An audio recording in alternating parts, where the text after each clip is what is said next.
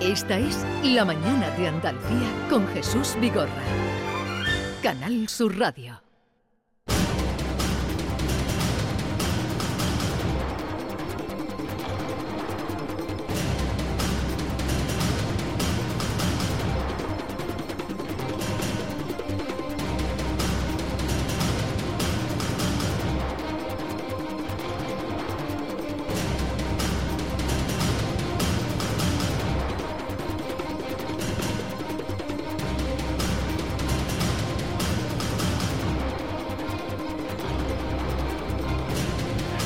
Ya les anunciaba que hoy teníamos la visita de una mm, amiga mm, desde hace ya tiempo, no diremos años porque hace tiempo. Julia Navarro, buenos días. A- a- ahora, un funciona segundito que hay un problema con ese micrófono. ¿Será posible que a quien más queremos eh, le hagamos esto? ¿Será posible? Ahora te ponemos el micrófono, Julia, y podemos hablar contigo, que es lo que deseamos. Ahora sí. Bueno, Jesús, te decía que ya hace unos cuantos años que nos, que nos conocemos y, y la, la pena ha sido que hace tres años que, que yo no venía eh, eh, a Sevilla porque no había feria, porque no la- el COVID nos ha, nos ha retenido a todos, pero me da mucha alegría estar aquí. Sí, sí, a mí me da enorme de, bueno, mm, tratarnos desde el primer libro de Sí. La Hermandad de la Semana, Semana Santa. efe- efectivamente, y este es el octavo. Y hay que ver, mm, ¿te ha cambiado mucho la vida desde aquel libro a este? Eh, de ninguna vida- parte. Sí, me ha cambiado la vida porque hubo un momento en que dejé el periodismo. En ese primer libro yo todavía ejercía el periodismo, en el segundo también, y luego en el tercero ya tomé la decisión de, de dejarlo. O sea que ya hace muchos años que no ejerzo. En ese sentido sí que me ha cambiado la vida. Ajá. Pero no me ha cambiado los amigos. Y la- eh, de toda esta época, eh, bien, toda la familia, esta época de pandemia, COVID, todas estas cosas. Afortunadamente sí, lo que pasa yo creo que a mí sí me ha afectado ver lo que sucedía a nuestro alrededor, ¿no? Aunque uno no le pase nada, eh, no lo sufra directamente, a mí el sufrimiento de los demás eh, sí me toca el alma y, y- y, eh, toda esa tragedia que han vivido tantas y tantas personas con la enfermedad, esas, esas personas ancianas solas en las residencias. eh, bueno, yo, yo, yo reconozco que yo he sufrido durante la pandemia.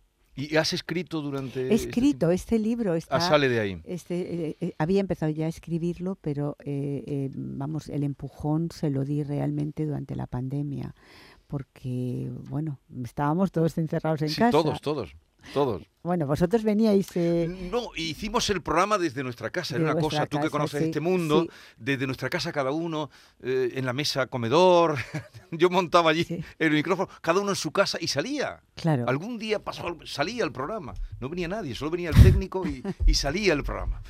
Bien, vamos a hablar de ninguna parte. Mira, Maite Chacón. Hola. Julia, Maite. encantada. Ya la Sí. conoces, con libro leído. eh, Norma Guasaúl, con Hola, libro leído. buenos- si no, aquí ya sabes que nuestro estilo si no, no entra. Tú la conoces. eh, algo Hemos coincidido en con el libro anterior. Bueno, aquí nos presentas, eh, abordas el terrorismo islamista, eh, el desencuentro entre Oriente y Occidente, el desarraigo, lo difícil que es que nos podamos entender los unos y los otros. Eh, sobre todo si no lo intentamos y a veces tengo la, la impresión de que no lo intentamos, ¿no? Que no nos ponemos en, el- en en la piel de los otros. Eh, si por un segundo hiciéramos el esfuerzo de pensar qué sucedería si fuéramos los- nosotros los que un día tenemos que dejar nuestras casas, nuestro país, nuestra familia, nuestras, eh, todas nuestras certezas y emprender un camino a un lugar absolutamente diferente, con costumbres diferentes, culturas diferentes, códigos diferentes, eh, eh, ¿qué nos pasaría? ¿Cómo nos sentiríamos nosotros?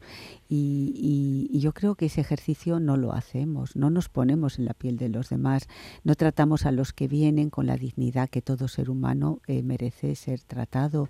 Yo todavía tengo en la retina, eh, cuando la guerra en Siria, aquellos miles de, de- de personas que, que- que tuvieron que huir de la guerra, que deambulaban por las carreteras europeas, llegaban a una frontera, Mm. no les dejaban pasar, llegaban a otra frontera, no les dejaban pasar. Eh, bueno, si nos ponemos, yo me imagino eh, en esa situación eh, con tus hijos y a mí mm, digo, bueno, no estamos haciendo las Claro. cosas, no estamos haciendo las cosas bien. O sea, no hay solución. Hay solución, claro. Sí, pero por ejemplo en esta novela no se puede salir fácilmente. Comienza eh, de ninguna parte así. Nunca he dormido con ninguna mujer, no puedo permitírmelo. Podría soñar, decir en voz alta cualquier cosa que me pudiera delatar. Mi vida se resume en matar y huir, matar y huir, matar y huir. Y aquí eh, un poco tú nos cuentas eh, o construyes cómo se, se forma un terrorista. Sí, Y parece que no tiene más remedio porque eh, la vida eh, lo va guiando ahí por una parte y porque, eh, porque nosotros también hacemos que no tenga otra salida. Bueno, vamos a ver, yo no exonero a mi personaje de lo que hace, porque todos en las hay puede uno vivir las mismas circunstancias y sin embargo al final la última decisión la tiene cada ser humano de lo que hace. Pero sí lo que hago es acompañar al personaje desde el momento en que se trunca su vida, un amanecer. Eh, en un campo de miseria del sur del Líbano, cuando un comando israelita está en busca de un terrorista internacional que se refugia en casa de la familia de este personaje, de Abir. Y en ese tiroteo, ese niño lo pierde todo. Y eh, pierde también sus sueños, porque ese crío lo que quería era ser ingeniero. Ujú.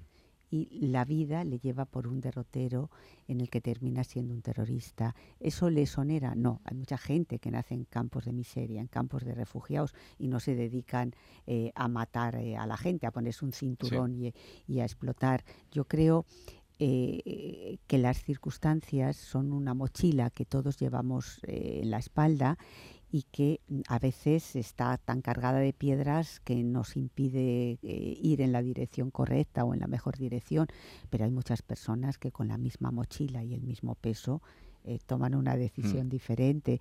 Pero sí me parece importante meternos, como decía antes, en la piel de los otros. Y lo que yo hago es acompañar a ese personaje en toda esa peripecia que le lleva de eso, de un campo en el sur del Líbano a poner en jaque como terrorista a toda la sociedad europea. Ese personaje es Abir, que tú ya lo has nombrado, que es eh, musulmán, y, eh, y luego hay otro personaje, porque hay dos, eh, Jacob, que... y, y manifiestas ahí, otro de los temas que hay en esta novela, es el desarraigo. Sí. Mi problema, dice Jacob, es que no entiendo este país. Soy judío, pero no sé qué es ser judío. Tengo enemigos que no los he elegido.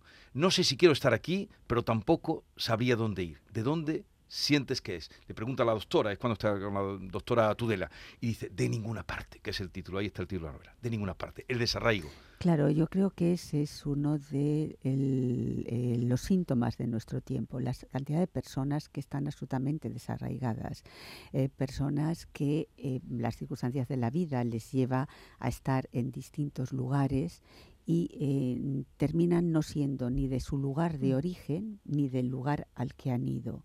Yo a veces hago una reflexión, por ejemplo, cuando vemos en las banlieues, los barrios periféricos de París, cuando salen todos esos chicos mm, absolutamente airados, eh, mm, que se enfrentan a la policía, queman contenedores, tienen actos absolutamente violentos. Y siempre, eh, a mí siempre decía, bueno, ¿esto es un problema solo de orden público o qué es? Y al final la conclusión es, es un grito desesperado de personas que son de ninguna parte, porque ya no son del lugar de origen de sus padres, pero tampoco en- encuentran la manera de encajar en una sociedad que tiene unos valores y unos códigos eh, distintos.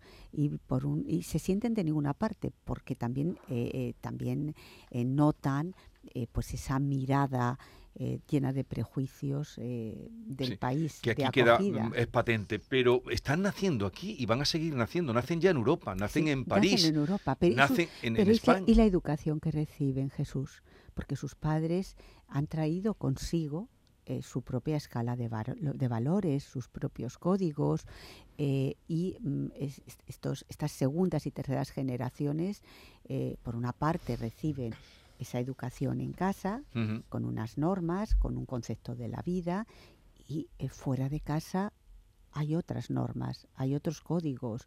Por ejemplo, en el caso de las mujeres se ve todavía mucho más, ¿no? Decir, mm, eh, claro, afortunadamente las mujeres en Europa nos hemos ganado con mucho esfuerzo eh, la gestión de nuestra libertad, la gestión de nuestra propia vida. Eh, nadie nos dice con quién nos tenemos que casar eh, eh, y cómo tenemos que ir vestidas o decir, nadie elige por nosotras, podemos elegir pero la educación que algunas chicas eh, reciben es toda la contraria, ¿no? Que eso es lo que yo cuento en el Sí. libro, ¿no? Una cría que de repente le dicen te vas a casar con este señor y eh, además mm, no puedes eh, llevar una minifalda, no puedes llevar un escote, no puedes mm, y eh, ese choque ese choque eh, es lo que lleva a una de las protagonistas a decir rompo todo, me siento excluida de mi, comu- de mi comunidad y pago un precio muy, muy Incluso muy- de su familia. El Claro. caso de Noura, que se ve claro. eh, eh, mm, desterrada de su propia familia, viéndose escondidas con la madre, es romper con eso y prácticamente va salvando su vida durante toda Pero la... tú, ¿qué crees? Porque tú lo has contado, eh, pues esas, las circunstancias, incluso la, la vestimenta, que la vestimenta hacia el monje, como se decía. Sí, Pero habría que prohibir la eh, hijab. Yo creo que eh, es un debate muy, eh, muy complicado. Vamos a ver. mm, Yo creo que los hombres, y sobre todo los de algunas partes del mundo, eh, mm, tienen un problema con el cuerpo de la mujer. Las mujeres hemos sido siempre propiedad de los hombres y nuestros cuerpos les han pertenecido. Entonces eh, eh, nos han tapado eh, con metros y metros de tela porque esos cuerpos eran de su propiedad. Yo reivindico el derecho a nuestros propios cuerpos, a dejar de tener vergüenza de nuestro cuerpo, a tener que ocultar nuestro cuerpo. El problema no es el cuerpo de las mujeres, es la mirada de algunos hombres. Entonces, esa mirada es la que tiene que cambiar. No soy yo la que tengo que taparme. Es el que me mira el que tiene que quitar su mirada. Entonces, yo reivindico el no avergonzarnos de nuestro cuerpo. ¿Por qué nos tenemos que ocultar? Entonces, eh, para mí es un debate de libertad, de decir, no, no, yo soy dueña de mí misma, no me tengo que esconder detrás de metros y metros de tela para sentirme segura.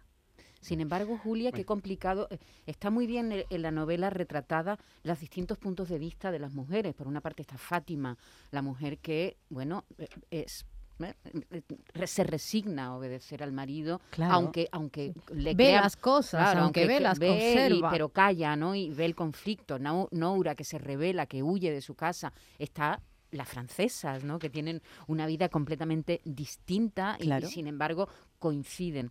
Pero hay mujeres que nacidas en Barcelona o en, o en Sevilla o en, o en Bruselas que para precisamente por ese desarraigo que tienen, que no se sienten ni de un lado ni de otro, por reivindicarse también a sí mismas, se, se cubren ellas por, por propio, se ponen el pañuelo y se cubren. Pero todo eso es fruto de una, de, yo creo que es fruto de una educación y de unas eh, costumbres, ¿no? El decir, es que mm, sinceramente yo no creo que nos tena- tenemos que reivindicar, ni tenemos que reivindicar de dónde somos a base de envolvernos en metros de tela. A mí me parece que es un problema mucho más profundo y que tiene que ver con esa posesión del cuerpo femenino que han tenido los hombres hasta hace cuatro días en que hemos empezado a ser dueñas de, de nosotras mismas. Por otra parte hay un Entonces, personaje... yo no creo, es decir, eh, yo, eh, imagínate hace 50, 60 años, tú ibas a cualquier pueblo y las señoras iban totalmente tapadas, llevaban un pañuelo, eran fruto de una educación. Eh, yo creo que si se quitaban el pañuelo a la cabeza se sentían prácticamente desnudas. Entonces, nos han hecho sentir vergüenza de nuestra desnudez. Entonces yo reivindico el cuerpo femenino. Oye, a veces en verano tú vas por Sevilla o por Madrid o por cualquier sitio y ves a una señora tapada de la cabeza a los pies, que yo digo pobrecita, y Hmm. detrás la sigue un maromo en pantalones cortos Sí, sí, y camiseta. y- y en chancla. "Oiga, o sea, ¿qué pasa con su cuerpo? Es que mm, el nuestro es un cuerpo pecaminoso que tenemos que ocultar.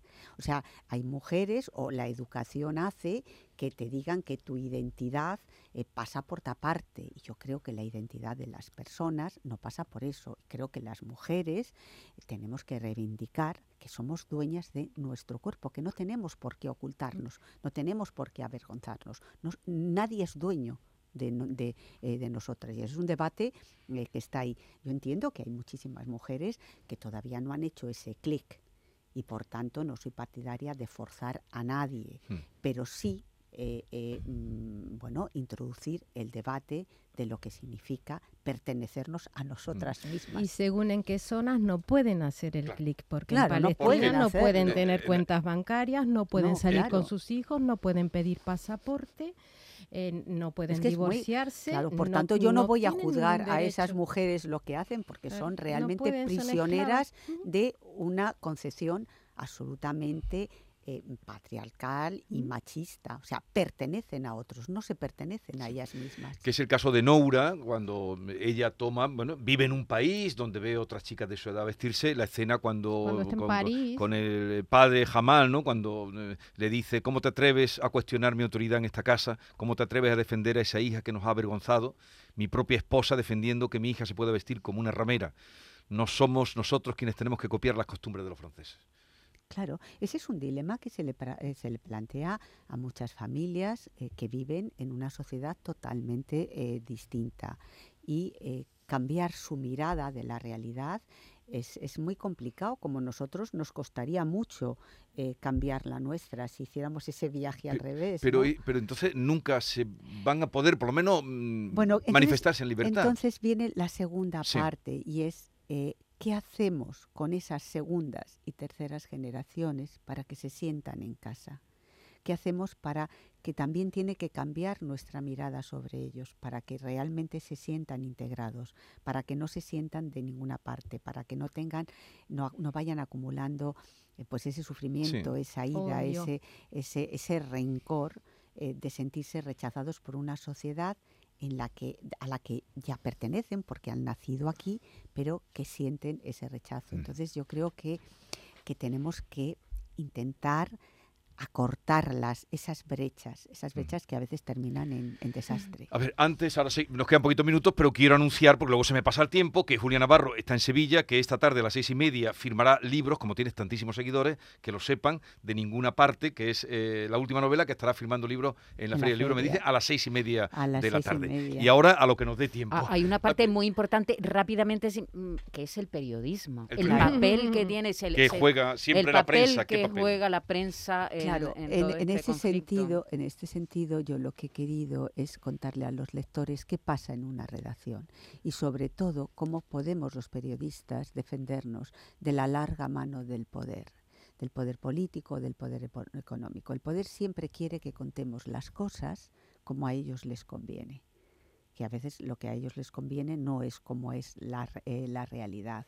Entonces, eh, eh, y sobre todo también lo que pongo en cuestión, ese nuevo modelo de, mm, eh, que se, se ha instalado un poco en las televisiones, en los que se ha difuminado la frontera entre lo que es la información y lo que es el entretenimiento. Vivimos una sociedad cada vez más infantil y más banal, en el que hasta nuestros propios hijos estamos entreteniéndoles todo el día.